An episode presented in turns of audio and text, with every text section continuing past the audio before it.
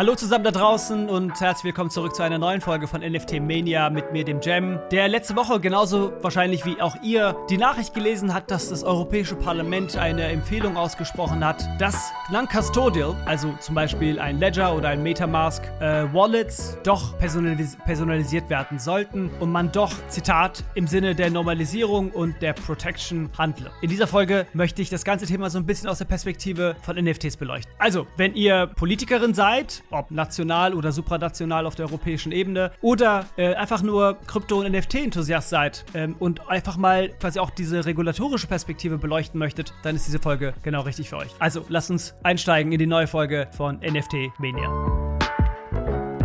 Also zunächst einmal ein wenig über den inhaltlichen Rahmen. Um was geht es eigentlich? Das Europäische Parlament ähm, hat eine quasi ein neues Paket zur Bekämpfung von Geldwäsche ähm, äh, als Gesetzgebung äh, veranlasst. Und unter anderem möchte man sicherstellen, dass Crypto-Assets eben wie herkömmliche Geldtransfers zurückverfolgt werden können. Ähm, es fehlen für die Rückverfolgung von Übertragung von Crypto-Assets wie Bitcoins und verschiedenen Tokens eben die technologischen und inhaltlichen Mittel. Nun, wir wissen alle, die wahrscheinlich hier in dieser Folge zuhören und die jemals irgendwas mit Krypto zu tun hatten, dass eben Krypto sehr klar über viele, viele Jahre mit Geldwäsche, Drogenhandel, äh, all den verschiedensten kriminellen Aktivitäten in Verbindung gebracht wurde. Nun, dass man das unterbinden möchte, ist erstmal überhaupt nicht verkehrt. Die große Frage ist, kann man das unterbinden? Und lässt sich einfach nur die Personalisierung einzelner äh, Wallets kurz bevor diese an Exchanges verschickt werden, wirklich nutzen, um Geldwäsche an sich ähm, ja aus der Welt zu schaffen? Und ein Aspekt, der glaube ich ich, oder vermute ich, noch gar nicht groß bei den ähm, Gesetzgebern angekommen ist, ist halt eben, sind halt eben NFTs. Und NFTs birgen ganz, ganz andere Mechanismen. Ich glaube, der eine große fatale Fehler, den, den Gesetzgeber aktuell machen, ist die Annahme, dass diese Token und das Kryptowährungen an sich nur digitale Tokens sind, die von A nach B transferiert werden. Das Problem ist, sie werden aktuell mit Inhalt gefüllt. Was die technologische Infrastruktur betrifft, ja, auch NFTs sind Tokens. Ähm, jeder, ähm, jeder NFT jeder hat einen Smart Contract, jeder Smart Smart Contract ist eigentlich ein Token. Aber was ist, wenn NFTs in Spielen benutzt werden, in zentralisierten Plattformen benutzt werden? Was ist, wenn ich NFTs trade, aber nicht nur auf die herkömmliche Weise über OpenSea oder über ähm, Rarible, Nifty Gateway, sondern ich gehe über Genie XYZ zum Beispiel und kaufe mir bald drei, vier NFTs, schicke die in eine Wallet und übertrage sie von dort in unzähligen Variationen durch verschiedenste Wallets. Also, wenn es darum geht, dass man eigentlich nur die Möglichkeit haben möchte, möchte. Und alles andere ist ja gar nicht groß kontrollierbar, weil ich kann mir auf der Ethereum Blockchain oder auf jeder beliebigen anderen Blockchain, und da gibt es natürlich auch noch so Blockchains Secret oder Monero, ganz viele Privacy Coins, kann ich mir beliebig viele Wallets kreieren. Die Gesetzgebung kann eigentlich nicht die Kreation der Wallets und bei der Kreation der Wallets eine definitive, ja, quasi äh, Personalisierung dieser Wallets überhaupt fordern, weil es wird immer ein Schlupfloch geben, wie zum Beispiel Tornado Cash, wo ich Geld in eine App reinschieße. Dort wird, diese, wird dieses Geld quasi in verschieden, über verschiedenste interne Wallets weiter verschickt und am Ende ähm, hole ich es aus einer anderen Wallet raus und die gesamten Zwischentransaktionen sind nicht sichtbar. Nun, die Gesetzgebung möchte eigentlich nur oder wird wahrscheinlich in, in, in dieser Form das ausrollen, dass wenn ich aus meiner Metamask Wallet oder aus meiner Ledger Wallet Geld an Coinbase schicke oder an Binance schicke oder an wen auch immer FTX, dass diese Wallet personalisiert ist, dass dort eine Sicherstellung der, des Namens stattfindet. Jeder, der äh,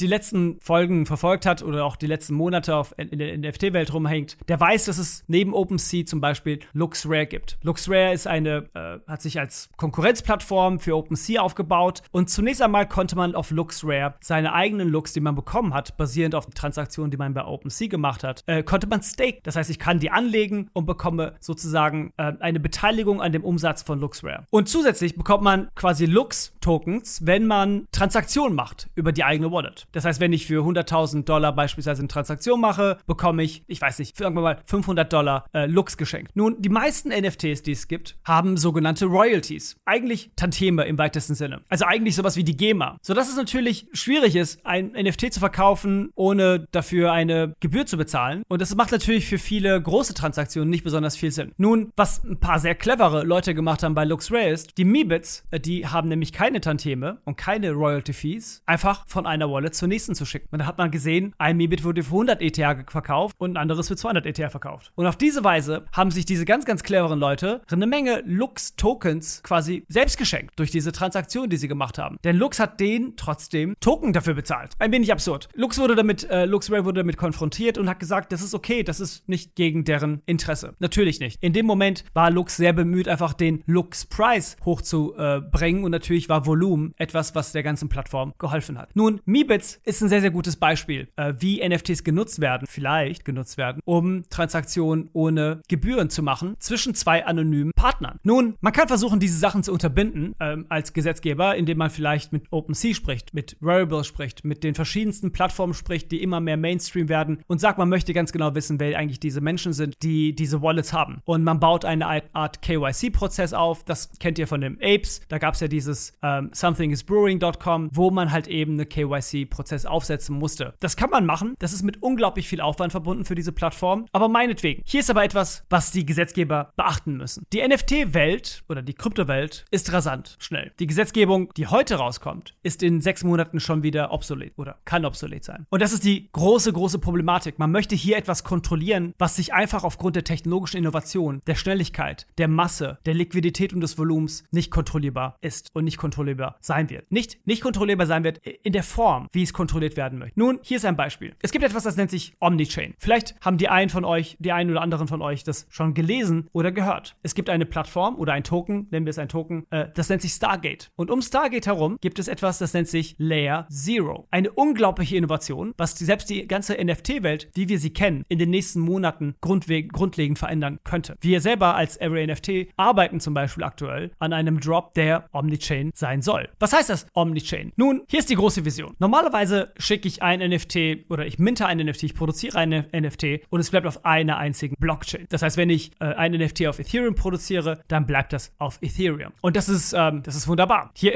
vor allen Dingen, wenn man Ethereum-Fan ist und ähm, eben Boomer ist von all den anderen Blockchains, wie zum Beispiel Avax oder äh, Solana oder Tessos, äh, um nur ein, ein paar zu nennen. Oder die ganzen L2-Layers quasi, wie IMX, ähm, Arbitrum, Optimism und Co. Nun, schlechte Nachrichten für diejenigen, die nur Ethereum wollen. Layer Zero sagt, und sagt es nicht, zeigt es, es funktioniert tatsächlich, dass man ein NFT-Projekt auf den Markt bringen kann, was auf ganz, ganz verschiedensten Blockchains gleichzeitig mintbar ist und tradebar ist. Das heißt, ich habe ein NFT, es ist beispielsweise auf Ethereum gemintet, aber ich kann es auf AVAX traden. Ich kann es sogar in dem Ursprung so aufbauen, dass Teile von dem NFT auf AVAX gemintet werden, Teile von dem NFT auf Ethereum gemintet werden, andere Teile auf Polygon gemintet werden. Und am Ende ist es trotzdem nur ein einziger großer Smart Contract. Nun, das bedeutet alle, allein an dieser Stelle schon, dass man nicht nur die eine einzige Wallet kontrollieren muss auf der einen einzigen Blockchain, sondern ich als User mir einfach unzählige verschiedenste Wallets auf unzähligen verschiedenen Blockchains machen kann, um digitale Assets wie NFTs von A nach B zu verschicken. Ließe sich das überhaupt nicht regulieren? Gar nicht. Gibt es keine Möglichkeit, das zu regulieren? Vermutlich schon. Metamask ist ein Unternehmen. Es, es gibt das Gerücht, dass es irgendwann mal einen, Token gibt, einen Metamask-Token gibt. Ähm, offensichtlich sind Unternehmen wie Kukai, die zum Beispiel auf Tessos äh, eine Wallet machen, Unternehmen. Avax, Avalanche ist ein Unternehmen. Die Wallets, die da dran koppeln, gekoppelt sind, sind ebenfalls alles Unternehmen. All diese Unternehmen kann man auffordern, einen KYC-Prozess aufzusetzen. Jedes einzelne Unternehmen, inklusive Ledger, kann man darauf auf, dafür auffordern, KYC-Prozesse aufzusetzen. Nun, das ist alles wunderbar. Dann habe ich, dann weiß ich, Wallet A bei Tessos gehört Gem. Wallet B auf Ethereum gehört ebenfalls Gem. Aber hier wird's lustig. Was ist, was machst du mit der Information, wenn Wallet A ein NFT, ein Meebit, wieder zurück zu den Meebits, für 5 Millionen Euro an Wallet B verkauft? Und du weißt, beide Namen sind absolut richtig. Beide Namen sind registriert. Der eine heißt Gem, der andere heißt Peter. Was machst du jetzt mit dieser Information? Und an dieser Stelle ist es absurd. An dieser Stelle wird es einfach vollkommen absurd. Denn du kannst natürlich bei, nehmen wir mal an, es gibt eine, eine Blacklist an Hunderten oder Tausende Menschen, die zu Waffenhandel, Drogenhandel etc. etc. gehören, die halt eben nicht mit Geldwäsche, wo man ganz klar verhindern möchte, dass diese Menschen Geldwäsche ausüben. Klasse. Aber wie willst du mich daran hindern, ein NFT zu verkaufen? Und dann die Erlöse dieses NFTs ganz normal in Euro umzutauschen. Also an diesen Stellen, selbst wenn man diesen gesamten Aufwand betreiben würde und diese, ich sag mal, essentiellen Unternehmen, diese vielleicht 50 oder 100 verschiedenen Key-Blockchains kontrolliert und wirklich reguliert und wirklich sagt, ihr müsst alle KYC betreiben, müsste man an irgendeiner Stelle alle Decentralized Exchanges wie OneInch, Uniswap, SushiSwap und Co. sperren, blockieren. Denn die haben keine Chance, das zu machen. Deren Business ist es, dezentral zu sein. Und so etwas wie Stargate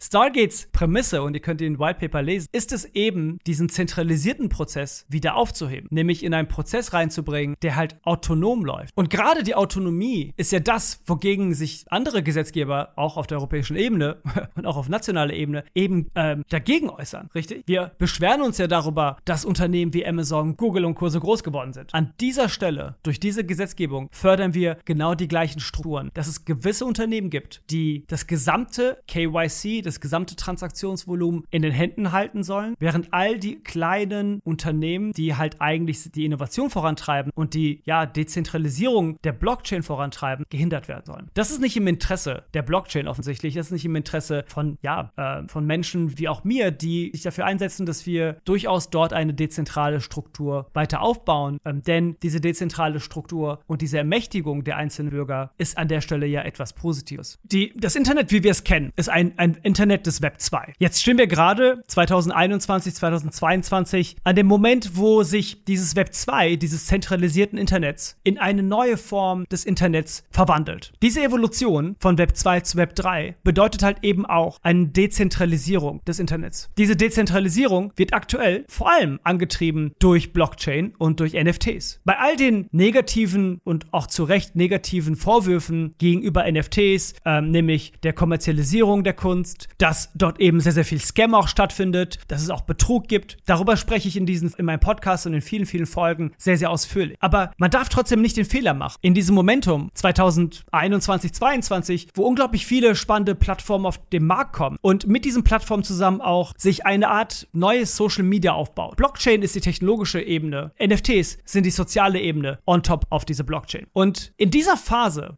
darf oder sollte ja es nicht im Interesse der Europäischen Union sein, wieder auf zentralisierte Plattformen zurückzugehen, die aktuell ausschließlich in den Händen der amerikanischen äh, Firmen stecken, also Coinbase, äh, FTX oder äh, äh, Binance, was in Hongkong sitzt. Stattdessen sollte man ja eher gucken, dass man Innovationsvorantreiber ist und gerade diesen Zug nicht verpasst. Und mit dieser, diesem, dieser Hemmschwelle, die gerade aufgebaut wird, schießt sich die Europäische Union ein unglaubliches Eigentor. Ich weiß, dass es eine dünne Linie ist zwischen Geldwäsche aufhalten, kriminelle Aktivitäten aufhalten und Innovation nicht zu stoppen. Diese Entscheidung oder dieser Ansatz geht aber völlig nach hinten. Denn es ist nicht wirklich ergebnisorientiert. Am Ende wird es immer wieder neue Schlupflöcher und immer wieder neue Innovationen geben, die genau das umgehen werden. Und gleichzeitig ist es eine absolute Spaßbremse für alle Startups und alle Unternehmen, die gerade in Europa handeln und arbeiten. Wenn ich sage gerade in Europa handeln und arbeiten, kommt da eine Sache noch hinzu. Nämlich diese Gesetzgebung wird halt nicht von allen Ländern so durchgehen. Wenn das die Europäische Union macht, und nehmen wir mal an, die Amerikaner machen das auch, wird es in irgendeinem Land dieser Welt oder in vielen, vielen anderen Ländern dieser Welt Gesetzgebungen geben, denen das nicht interessiert. Ähnlich wie die Schweiz. Die Schweiz, wenn es um Bankendaten gibt, sagt, nee, das teile ich nicht mit euch. Und dann wird es halt eine neue Krypto-Schweiz geben. Vielleicht wird sogar die Schweiz selbst. In diesem Sinne, ähm, liebe Gesetzgeber, als äh, ehemaliger Politikstudent, ähm, ein großer Fan der Europäischen Union, ist diese Richtung leider völlig falsch. Ich hoffe, dass diese, dieser kleine Impuls aus der Welt der NFTs vielleicht nochmal ein paar, paar andere Perspektiven ähm, aufgezeigt hat. Äh, wenn nicht, hört euch meine anderen Folgen an. Da geht es nämlich ganz und gar hauptsächlich um NFTs, wie NFTs funktionieren und wie NFTs aktuell eine neue digitale Creator Economy schaffen. In diesem Sinne, vielen Dank fürs Zuhören. Äh, folgt mir gerne auf Twitter unter CCEEMM oder kommt vorbei auf unseren Discord. Wenn ihr denn wisst, was ein Discord ist, ähm, Scherz beiseite, discord.gg slash everynft. Danke fürs Zuhören, bleibt gesund und bis bald.